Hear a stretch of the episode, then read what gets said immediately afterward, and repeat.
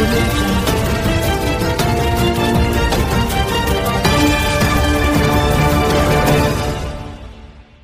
迎收听这个礼拜的《睁开眼睛放眼国际》，我是 Jimmy。这个礼拜我们再度继续在关心国际的讯息。今天我们在看的是一中的紧箍咒限制台湾国际参与。美国最近领辟了一个战场，破除中国队联大二七五号决议的诠释。多年来，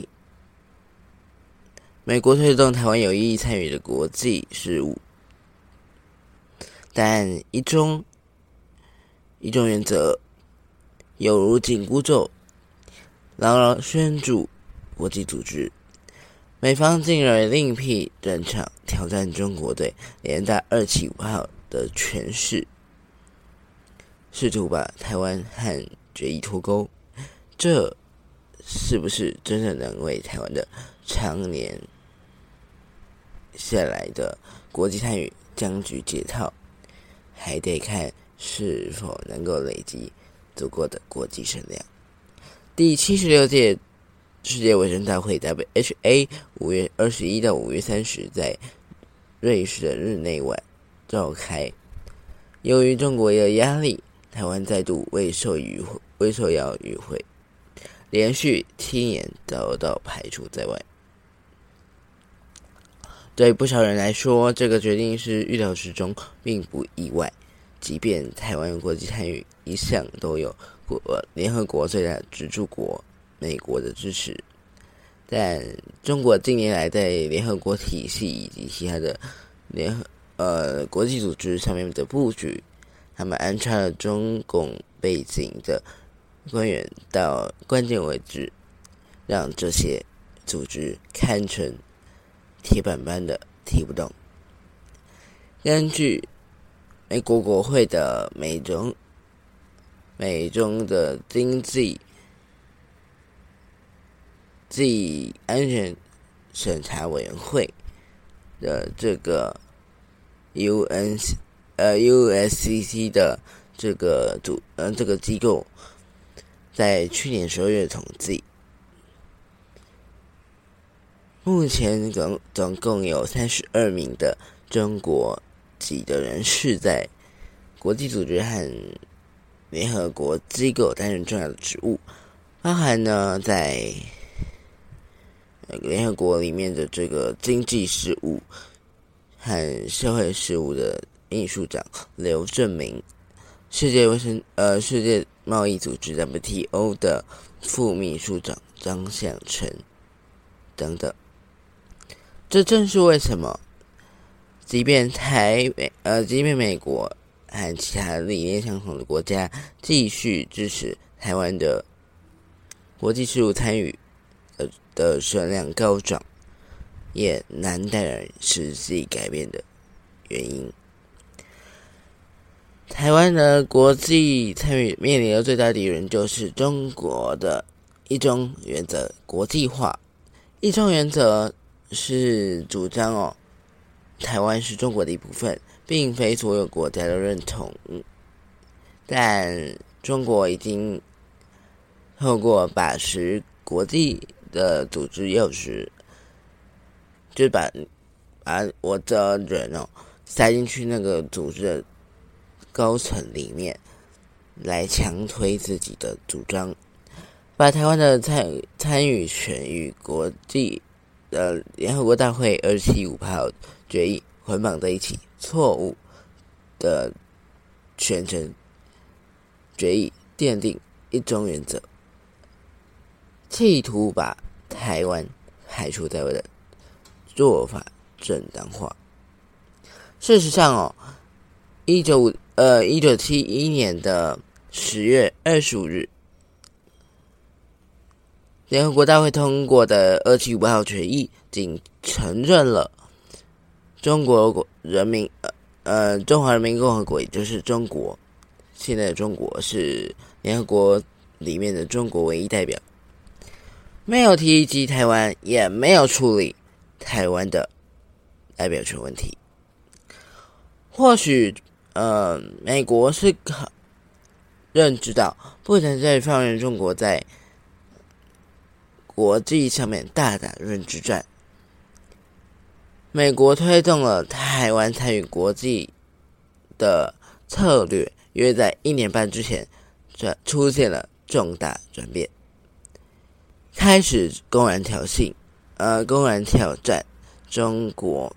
对二七五八号决议的论述。二零二一年十月二十一日，二七五八号的决议。呃，通过满五十周年前夕，美国国务卿驻呃，美国国务院亚太驻副亚太副主席华自强在华府智库德国马舍基金会上面公开指控中国错误使用决议，阻止台湾有意义的参与，引起了外界不少关注和议论。在此之前，美国跨党跨党位的议员众议员在二零二一年同年四月提出了《台湾国际团结法案》，强调二七五八号决议仅处理中国代表权的问题，并不涉及台湾以及台湾人民，期盼相关人数可以正式入法。法案虽然没有在上届的国会来过过关通过。但相关的议员在今年二月重提法案，众议院外委会五月十六号赶在中 WHO 召开之前，以口头表决方式无异议通过。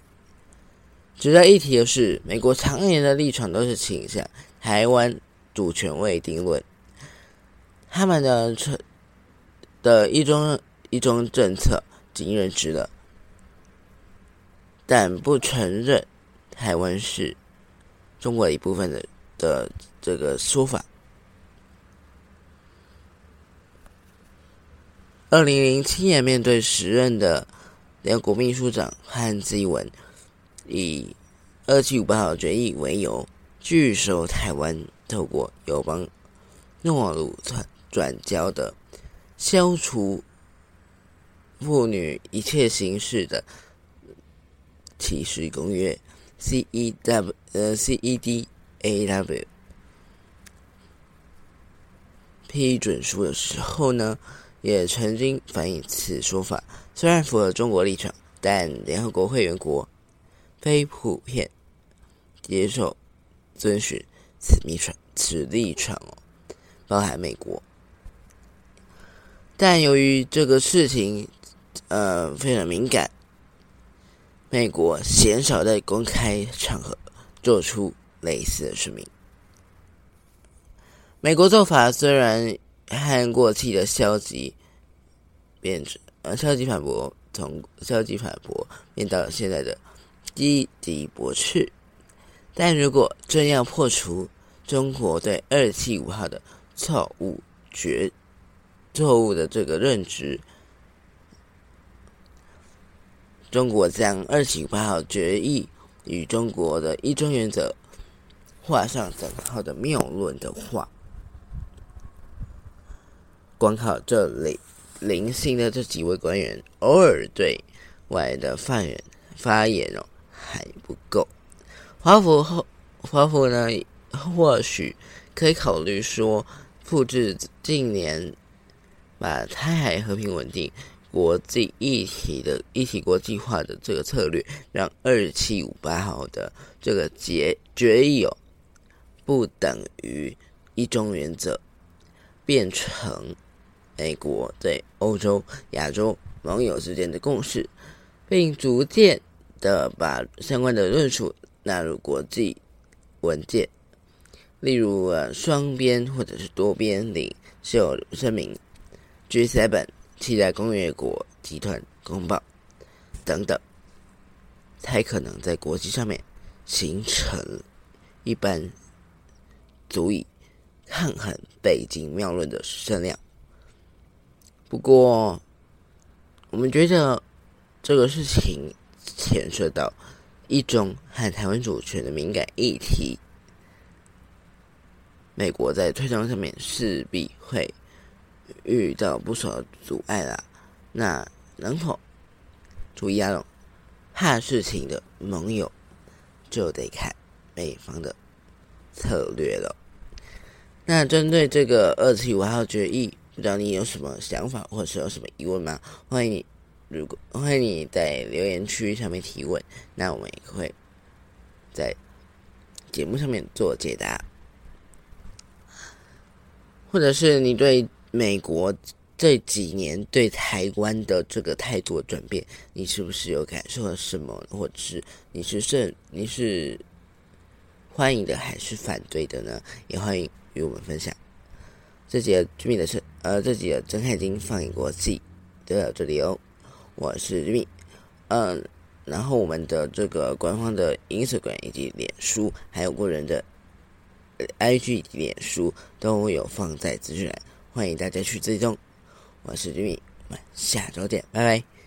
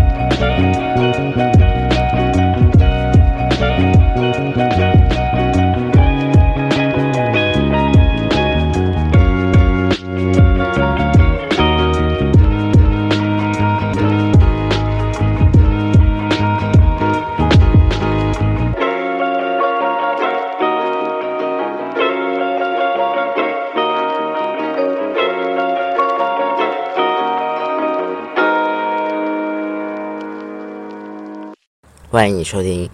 二零二三年第二十四周的郑凯丁放过自己的第二集。这个礼拜的第二集，我们带你关心的是国际的政治经济。那这个礼拜第一集已经在礼拜三的时候上架，如果你还没有听的话，可以先去听这个礼拜的第一集。这个礼拜的第一集，我们是在讲台湾的。历史的这个历史事件，如果你有兴趣，可以待会听完这一集之后再去听听看。我们在礼拜三所更新的那一集，这礼拜的这一集的焦点转到国际，我们来聊聊金砖国家在最近有意来扩大的消息。由巴西、俄罗斯、印度、中国和南非所组成的金砖国家 （BRICS） 最近哦传出有意要扩大纳入新成员，就有专家评估说，这个举动呢可能改变巴西在这个金砖国家的集团当中的地位，让西方制裁的让。呃，被西方所制裁的俄罗斯更有利。巴西利亚马肯西长老会的学院机构以及政府关系研究所主任孔布拉分析指出，虽然金砖国家希望成长，并且将更多国家纳入集团，但必须要看它以哪种方式来成长，并且这种成长是否会导致巴西在一个拥有中国和俄罗斯的两个强国集团中的重要性降低。委内瑞拉。委内瑞拉的总统马杜罗上个礼拜和巴西总统卢拉会晤之后呢，他们表示说有意加入呃委内委内内委内瑞拉有意加入金砖金砖国家集团，因为这个集团代表。新世界地缘政治的建设，吸引其他寻求世界和平、和平和合作的国家。巴呃鲁拉呢就表示了，将在金砖国家呃金砖国家会议当中提出讨论，而他个人也会支持委内瑞拉和其他国家。加入金砖国家集团。巴西 IBM EC 学院的国际关系教授曼东塞认为，哦，合作参与的国家越广泛，其在里头的成员就越重要。因为他们具有对话能力，这将使巴西会有更多机会。根据曼东塞的意见，一旦金砖国家集团纳入委内瑞拉、阿根廷、墨西哥、智利、哥伦比亚以及非洲和亚洲其他中型经济体，也可能会加入。在各自地区之外的空间发展新的伙伴关系，那他也相信，扩大金砖国家也只是一个新阶段的开始。巴西前总统罗塞夫在四月开始担任金砖国家的新开发银行行长。他在五月三十号的时候召开了银行年会开幕式，上面表示哦，成员数数量扩大将加强银行的资本基础。巴西呢，这我巴西政府正在为了尝未来尝试将阿根廷纳入金砖。国家银行做准备，以便邻国能够获得新的开发银行提供的融资。金砖国家银行新开发银行的总部设在上海，初始认缴资本为五百亿美元，相当于一一兆五百亿。台币一兆五千亿台币，有五个创始成员平均出资。二零一四年创建，二零二一年新开发银行扩大批准吸收阿拉伯联合大公国、乌拉圭以及孟加拉还有埃及加入为新成员。c o m b r a 表示哦，尽管由巴西前总统出任的。新开发银行行长，巴西不是金砖国家的主角，该主角显然就是中国和俄罗斯，是这两国家在政治和经济上面操纵、控制、操纵着金砖国家提传。巴西仍然只是一个次要的伙伴，不过。在地缘政治上面也很重要，不可以忽视。金砖国家在世界地缘政治当中的重要性日益增加。主要是因为美国的经济形势和俄乌战争，但他也受到挫折，主要是俄罗斯入侵乌克兰的问题，使金砖国家的处境比以前的处境还要更困难许多。曼中赛也指出，俄罗斯正在通过通获得中国、还有南非、巴西和印度对我乌俄战争的间接支援，从金砖国家实力当中中受益。